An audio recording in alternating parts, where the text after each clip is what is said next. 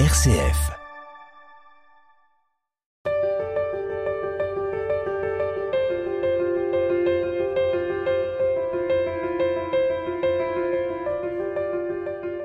Un parcours qui démarre à Alep en Syrie, qui continue par le Liban, enfin passe par Paris, puis arrive jusqu'à nous dans le département de la Drôme à Bourg-les-Valences.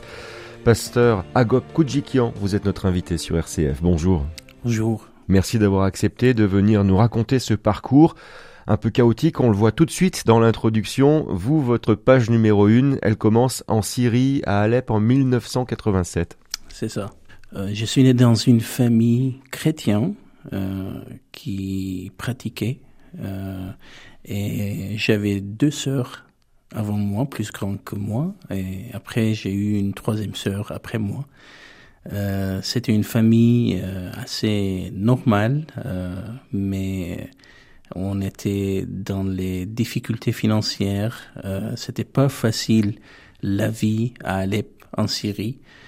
Aujourd'hui, c'est, je pense, plus compliqué euh, encore, malheureusement, en Syrie, avec tout ce qui se passe. Petite famille, on peut dire. C'est pas très nombreux, mais on était euh, attachés euh, les uns aux autres et on avait une foi, on pratiquait la foi, on était tous les dimanches à l'église. Euh, j'ai grandi comme ça, à l'école de dimanche. Euh, voilà. Quand j'étais enfant aussi, j'ai appris ça que euh, être modeste ou ne pas avoir l'argent, c'est pas euh, nécessairement égal à être triste. Euh, on avait beaucoup de besoins, il, y a, il manquait beaucoup de choses euh, dans notre maison, mais on était content. On était content parce que on se respectait mutuellement dans la famille, on s'aimait, euh, on avait cette cette relation qui dépasse toutes les choses matérielles. Vous êtes resté 13 ans en Syrie et vous avez déménagé pour aller au Liban dans un espoir de, de vie meilleure? En fait, c'était une décision qui venait de mon père. Euh, comme je vous avais dit, c'était notre vie à Alep, c'était assez difficile. À cette époque, les gens qui voulaient avoir une vie un peu plus bien euh, évoluée, et pour ça, ils partaient au Liban. C'était plus proche et ça coûtait pas cher et il y avait une communauté arménienne. Pour ça, euh, en majorité, les gens qui avaient de difficultés à vivre en Syrie ou à Alep, ils déménageaient au Liban et c'était une décision que mon père il a pris. Un jour, il a dit voilà, on va on va quitter tout, on va déménager au Liban et notre but c'était avoir une vie euh, mieux financièrement, on peut dire. Alors, est-ce que ça s'est euh, réalisé? Est-ce que la, la, vie a été meilleure au Liban? Vous êtes resté euh, deux ans de plus qu'en Syrie, puisque vous y êtes resté 15 ans au Liban. Oui. Euh, la vie au Liban, oui. Le confort qu'il y avait au Liban, on n'avait pas en Syrie. Pour comprendre un peu, vous faites partie de la communauté arménienne. Il y a beaucoup d'Arméniens qui sont issus de soit de Syrie, soit du Liban, mmh. donc des, des, Arméniens chrétiens. Et d'ailleurs, Agop, ça veut dire Jacques en arménien, hein, c'est ça. Il y a beaucoup de d'Arméniens qui viennent de ces deux pays. Oui, oui, euh, il y a beaucoup parce que si on va voir un peu historiquement, on voit euh, beaucoup des problèmes qui a touché ces deux pays, hein, le Syrie ou le Liban, et les les habitants euh, en Syrie et au Liban, ils étaient obligés à trouver une secours, de, de partir et de trouver un endroit que respecte euh, les, les, droits des hommes, mais ils respectent, il y a une vie normale. Et après la guerre au Liban, on voit beaucoup des gens qui sont venus en France parce qu'on sait que le France, il respecte euh, l'être humain, il a des qualités, il a beaucoup de qualités. Peut-être euh, quand je parle et je discute avec les Français avec ces points, ils me comprennent, pas trop parce qu'ils savent pas qu'est-ce que ça veut dire vivre dans un pays en tant qu'humain que tu n'es pas respecté. Et nous, qu'on vient de Moyen-Orient, on sait qu'est-ce que ça veut dire. Pour ça, on respecte beaucoup les lois qui, sont en France et on aime beaucoup, on est reconnaissant. Je pense, euh, je peux parler de nom tous les émigrants ou les gens qui sont venus de Moyen-Orient que on est reconnaissant à tout qui, à tout ce que, que le France il nous a donné. Au niveau scolarité, ça se passe comment pour vous? Est-ce que c'est facile d'aller à l'école dans ces conditions avec des pays qui qui sont soit avec des cicatrices de guerre comme le Liban, soit un pays euh, un peu instable comme la Syrie? Ma réponse, ça peut, ça peut être choquant. Moi, j'ai commencé à travailler pour la première fois quand j'avais 7 ans. Euh, vraiment travailler pour gagner de l'argent. Oui, oui. J'ai travaillé quand j'avais 7 ans. Euh, L'été, euh, quand mes camarades ou mes amis ils partaient pour les vacances ou faire d'autres choses, moi j'étais obligé à aller travailler pour ramener l'argent à la maison. Qu'est-ce que vous vous travailliez dans quoi euh, Je travaillais de tout, mais mon premier euh, travail à 7 ans c'était dans une garage qui fait le euh, fait le travail de voiture en fait. On travaillait comme des mécaniciens ou d'autres. Et moi, j'ai aidé, j'ai nettoyé le, la garage ou des choses comme ça. Jusqu'à 11 ans, quand j'étais obligé à arrêter euh, l'école pour travailler en plein temps et aider mon père pour gérer la maison. à 11 ans, on n'alliait plus déjà du tout à l'école. Oui. Vous avez travaillé dans les voitures euh, à partir de 11 ans ou vous avez fait d'autres choses? Non, j'ai travaillé dans beaucoup de choses. Beaucoup de choses. Euh, j'ai travaillé dans les voitures, j'ai travaillé dans euh, dans les électricités, dans les maisons. Euh, et à la fin, j'ai travaillé dans le bijouterie. Aujourd'hui, peut-être si on va voir le côté positif, je maîtrise trois différents métiers. Euh, que c'était le bijouterie. Euh, J'avais mon business de coiffure au Liban. Ah, vous faisiez de la coiffure aussi? Oui, oui, oui. Ah oui. et j'ai travaillé plusieurs choses, même j'ai travaillé dans le radio, euh, je faisais des émissions dans le radio arménienne.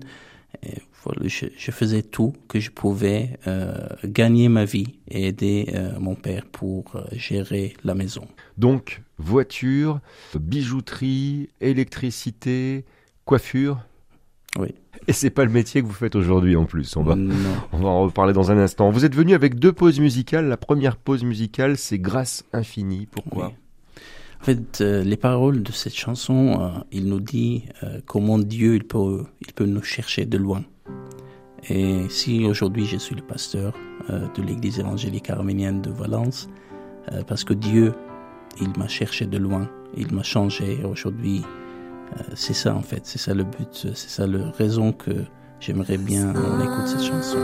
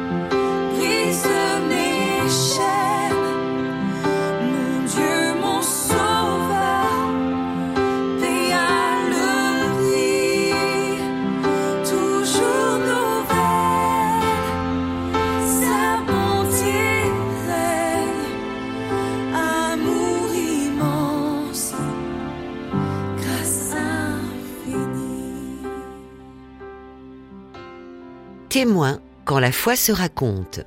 Toujours dans notre émission sur RCF en compagnie du pasteur Koudjikian, Agop Koudjikian. Jacques, euh, c'est ce que veut dire Agop en français et euh, le pasteur vient de nous expliquer un parcours qui part d'Alep en Syrie en 1987 à l'âge de 7 ans il commençait déjà à aider son père à aller travailler euh, dans les garages et puis petit à petit en électricité puis petit à petit également bijoutier puis il a aussi eu un business de, de coiffure il était coiffeur à cette époque-là. Vous avez accepté Jésus vous dites à l'âge de 10 ans. Qu'est-ce que ça veut dire? Ça comme j'ai dit, j'ai grandi dans une famille chrétienne, mais euh, quand un jour j'étais dans l'église, il y avait un appel pour les gens qui croyaient pas ou ils pratiquaient pas euh, et qui, voulaient vraiment prendre cette décision pour donner leur cœur à Jésus.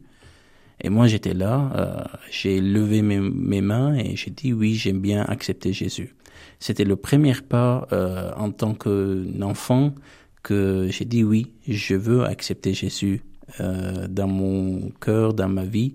Mais c'était une décision plutôt comme une décision d'enfant. Euh, c'était pas vraiment sérieux parce qu'après ce que j'ai vécu, c'était très loin d'être chrétien. Euh, j'ai passé par des endroits que c'était pas bien, c'était pas correct. Oui, c'est vrai que j'ai arrêté mes, mes écoles. Oui, à 11 ans, vous n'alliez plus à l'école. Oui. Et pourtant, vous allez quand même publier de livres. Oui, parce que euh, j'ai pas allé à l'école parce que j'étais obligé de ne pas aller, mais c'est pas dire que j'aimais pas lire ou écrire et, ou m'avancer. Qu'est-ce qui raconte ces romans? Les premiers romans, c'était, euh, il parle d'une couple amoureux euh, arménienne euh, voilà, c'était ça. Les deuxièmes, c'était plutôt les familles euh, arméniennes. Comment, c'est quoi la différence entre les villages, entre des, les grandes villes euh, Comment, c'était un peu peut-être l'expérience que j'ai vécue dans ma vie aussi. J'ai, je voulais transmettre et partager aussi avec les autres un roman d'amour pour le premier, un roman un peu euh, autobiographique sur les, la, différence entre le monde rural et le monde euh, de la ville pour le second. On peut dire, oui. Avec les traditions euh, arméniennes. Donc vous, en 2015, avec vos deux livres sous le bras, vous quittez le Liban pour rejoindre la France. L'Europe dans un premier temps. Vous étiez attiré par l'Europe. Vous saviez pas trop si, si ça allait être la France, j'imagine. Oui, oui, je savais pas. En fait, euh, c'était c'était le moment où euh, j'ai avancé assez bien dans mon business au Liban et j'ai vu que c'est en tant que Syrien au Liban, euh, je pouvais pas avancer plus. J'ai pris la décision de, de déménager à un autre endroit, un autre pays. Pour ça, le premier euh, endroit que je suis allé, c'était l'Arménie.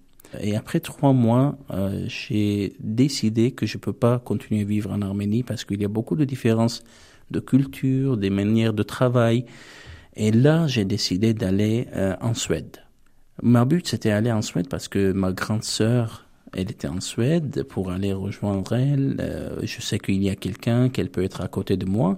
Comment aller en Suède? En tant que Syrien, Syrien c'est impossible d'obtenir un visa. J'ai trouvé euh, une mission qui peut m'aider, euh, si on peut dire. Et c'est lui qui m'a pris et il m'a amené à Paris. Parce que la route, il était fermé et il pouvait m'amener que à Paris. Et moi, j'ai accepté parce que j'ai dit, OK, après, je peux continuer aller de France en Suède. Et parce que j'ai rentré illégalement en France, euh, j'étais euh, amené par la police pour euh, me demander je suis qui, comment je viens. Et quand ils ont vérifié tous mes documents, ils ont vu que je suis syrien. Et en cette époque, c'était les portes ouvertes de, de l'Europe pour les Syriens, en sachant qu'il y a une guerre et la proposition euh, de, de, police ou l'explication qu'ils m'ont donnée, ils m'ont dit que oui, tu es aujourd'hui en France, tu peux rester en France si, si tu veux, euh, parce que c'est ça la loi européenne, que tu dois rester dans le premier pays européen que tu arrives. Et moi, là, euh, j'ai refusé parce que dans mon plan, c'était aller en Suède parce que j'ai refusé. Euh, la procédure, c'était aller dans une prison, euh, plutôt dans une centre rédemption, et j'ai resté là-bas pendant 19 jours à peu près. Et dans ces 19 jours euh, que j'ai eu trois différents jugements, et à la fin, les juges, ils ont décidé que je, peux être libre.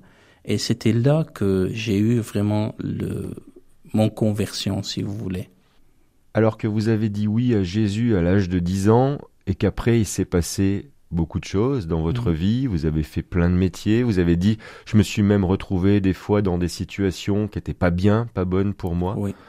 Euh, malgré le fait que vous ayez dit oui à Jésus à 10 ans, c'est n'est mm. pas pour ça que ça a changé toute votre vie. Par contre, ce jour-là, quand vous êtes en centre de détention, quelque chose se passe. Oui. En fait, euh, quand j'étais là-bas, euh, je veux dire, prison, pour moi, c'est la, la, même définition. C'est une prison qu'on peut pas sortir quand on veut, s'il y a une règle. Et euh, dans cette prison, euh, j'étais en train de réfléchir pourquoi je suis là et il est où Dieu dans ma vie. Et j'ai commencé à prier parce que euh, c'était le moment dans cette prison, dans mon chambre, quand j'étais dans, dans ma lit, j'ai commencé à réfléchir pourquoi je suis là, pourquoi euh, je suis pas libre? J'ai passé deux jugements déjà et le juge il refuse de me libérer. Et je vois d'autres euh, qui sont libérés après trois jours ou après cinq jours. Et pour, avec tous ces pensées, j'ai commencé à prier. Et j'ai dit à Dieu, si c'est ta volonté que je veux rester euh, en France, je veux rester. Si c'est ta volonté. Et c'était, c'est le moment que je peux dire que je m'abandonnais euh, dans les bras de Dieu. Euh, je demandais le pardon et j'ai dit, voilà, je suis là et dis-moi ce que tu veux que je fasse. Et à ce moment-là, on vous a, on a fini par vous libérer J'étais libéré. Et quand j'étais libéré, je savais pas qu'est-ce que je devais faire parce que je connais personne. En, France, je parle pas le français. Euh, et je comprends pas le français. Qu'est-ce que je veux faire? Je veux aller où? Mais euh, je peux dire que Dieu il m'a guidé pour aller à Marseille dans ce moment-là. Euh, je connaissais personne à Marseille, mais je suis allé, j'ai pris le train, j'ai descendu et j'ai trouvé une église arménienne qui m'a accueilli à Marseille. Et c'était là-bas que petit à petit j'ai approché plus à Dieu et j'ai reçu mon appel pour devenir pasteur. Cet appel, et là il faut reprendre les études. Oui, oui. Comment, comment vous l'avez reçu cet appel? C'est-à-dire comment il s'est concrétisé? Comment vous vous êtes dit Ah ben voilà, c'est ça qu'il veut que je fasse? Je sentais de la moment de, de prière dans la prison, je sentais que Dieu, il prépare quelque chose de spécial pour moi. Et je sentais que ça ne doit pas continuer ma vie comme il était. Il y avait des, pensées que pourquoi, c'est quoi le but, euh, c'est quoi le désir de Dieu que je, je fasse dans ma vie. Et jusqu'à euh, le neuf mois de prière, il y avait des gens qui m'approchaient, qui a prié pour moi.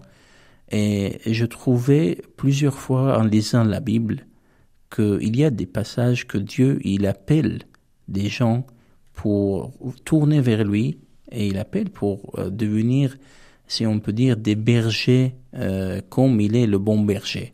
Euh, L'évangile de Jean.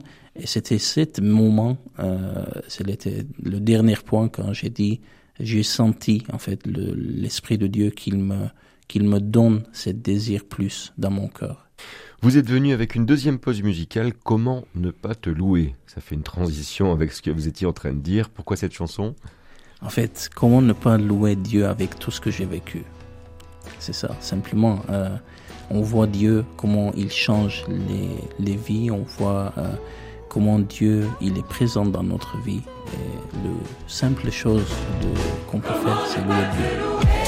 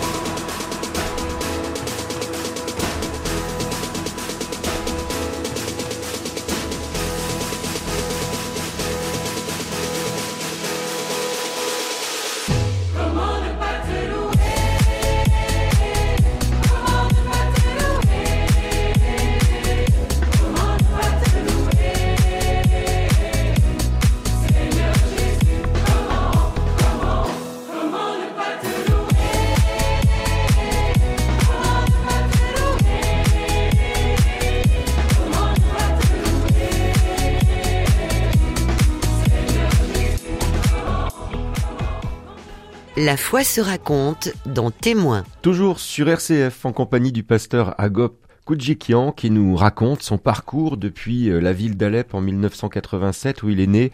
Il vit 13 ans à Alep en Syrie et puis il se retrouve ensuite pendant 15 ans euh, au Liban.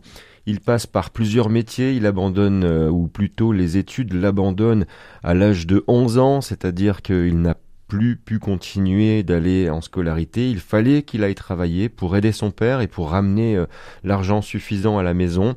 Cela n'empêche pas de l'écrire deux livres. En 2015, il arrive euh, en France où il se fait euh, attraper parce qu'il n'a pas de papier. Il est dans un centre de détention. Et dans ce centre-là, il sent que Dieu prépare quelque chose de spécial pour lui et il décide de, changer et de rester en France. Un an après, il, alors qu'il est à Marseille, il reçoit un peu la réponse à ses prières. Dieu l'appelle pour être pasteur. C'est là que vous commencez vos études de théologie. Je voudrais juste revenir sur une petite chose. Vous nous avez dit que vous aviez euh, ben, des sœurs, dont une qui était en Suède. Aujourd'hui, où sont euh, vos sœurs? J'ai trois sœurs aujourd'hui. Euh, la grande, elle est en Suède. La deuxième, elle est au Liban. Et la troisième, elle est en Arménie. C'est quand même aussi une des conséquences de ces, euh, bah, de ces problèmes de changer de pays, de, de vouloir changer parce que euh, il y a la guerre ou il y a des choses qu'on fuit, mm. et du coup les familles se retrouvent éclatées. Oui. oui. Aujourd'hui, vous arrivez à les voir encore? On essaie à se voir une fois par an, mais c'est de temps en temps compliqué de trouver les mêmes jours des vacances et d'aller. Euh, c'est que c'est compliqué. Euh, toutes les familles qui sont quittées leur pays, que ce soit Liban, euh, Syrie ou d'autres, qu'il y avait la guerre, je pense que c'est la même situation malheureusement. La guerre, il, il détruit beaucoup de choses. Si vous regardez un peu la situation aujourd'hui, on a beaucoup parlé de l'Arménie ces, ces mm. derniers temps. Euh, même si c'est pas un pays dans lequel vous vous avez habité, vous faites partie de la communauté arménienne.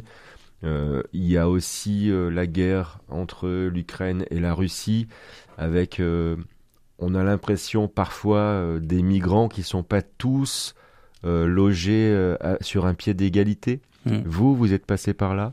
Quel est votre votre sentiment par rapport à tout ça? En fait, la guerre c'est quelque chose vraiment très mauvais et et c'est très horrible. On voit les gens qui, qui meurent parce que ils sont juste dans ce pays. Euh, on a vécu, euh, en tant que les Arméniens, les génocides déjà, c'était assez lourd à apporter. Après quelques années, on a vécu plusieurs fois des, déportations. Et je pense dernièrement ce qu'on a vécu, c'était une sorte de génocide aussi à Artsakh, au Karabakh. Euh, c'était compliqué, c'était difficile. Il y a 120 000 personnes qui sont, qui étaient obligées à quitter leur maison, leur église. Il y a des églises qui sont fermées. Il y a des églises aujourd'hui qui sont en train de démolir euh, pour laisser pas les traces qu'ils avaient un jour ici des Arméniens, qu'ils étaient chrétiens, qu'ils avaient des églises. Euh, je peux être très émotionnel euh, avec ce sujet mais ce que je peux dire, euh, ce qu'on vit aujourd'hui, euh, les Arméniennes, c'est très, très, très difficile.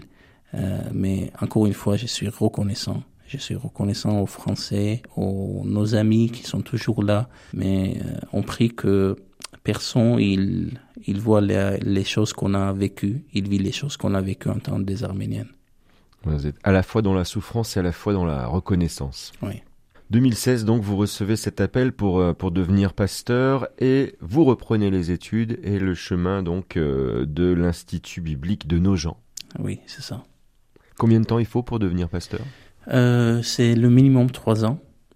il faut faire une étude, étude théologique, grâce à Dieu, avec beaucoup de difficultés. J'ai pris mon diplôme de l'Institut biblique de Nogent parce que c'était pas évident euh, pour quelqu'un qui maîtrise pas le langue. J'ai resté beaucoup des nuits sans dormir, mais et à étudier. À étudier, et... mais ça va, grâce à Dieu. Juste après, c'est là que vous vous, vous mariez. Quand j'ai commencé euh, mes études, euh, c'était juste quelques mois avant, je me suis marié. Euh, en Arménie, et après trois mois, je devais quitter ma femme et venir à Paris pour faire mes études. Et pendant deux ans, j'étais seul et j'ai fait le voyage Arménie-Paris pour voir un peu euh, ma famille et retourner pour faire les études.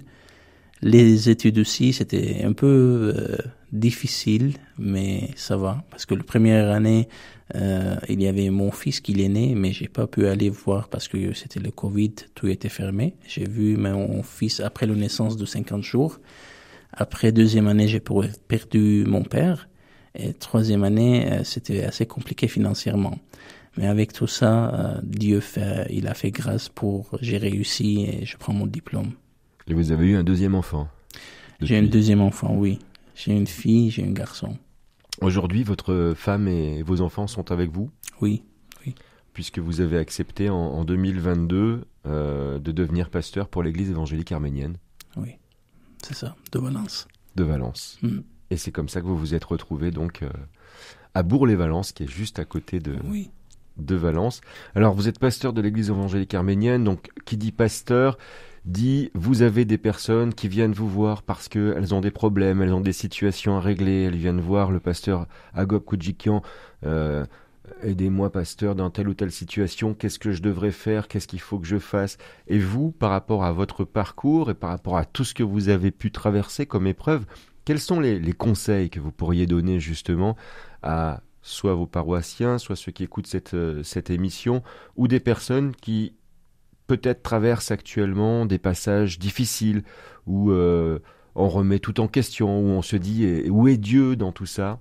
Hmm. Qu'est-ce que vous pourriez leur donner comme conseil?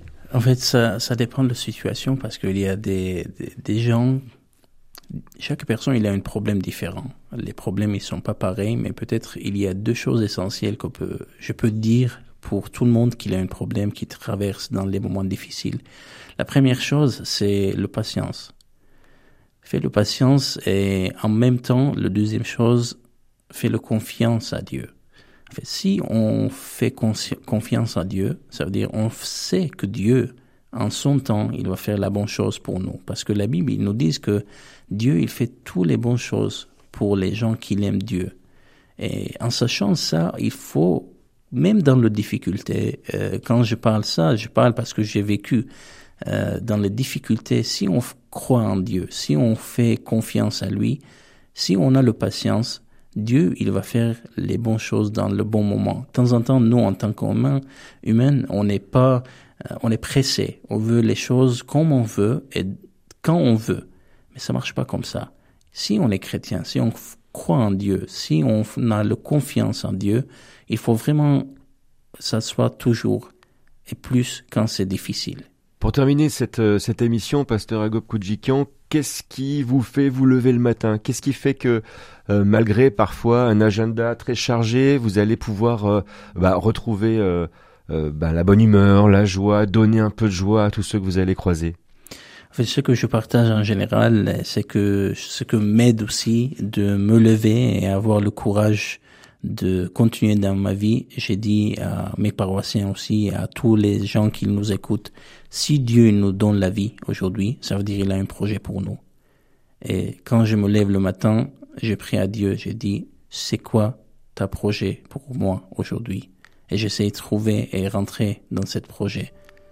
Et donc vous êtes curieux de savoir euh, ce qu'on a préparé pour vous euh, dans la journée. Oui, oui. Et vous accueillez les choses telles qu'elles viennent, même mhm. si c'est des choses euh, heureuses ou malheureuses. Oui. Pasteur Agop Koudjikian, vous étiez notre invité sur RCF. Merci beaucoup d'avoir pris quelques instants pour nous raconter tout cela. Merci, merci pour votre invitation. À bientôt. Au revoir. bientôt.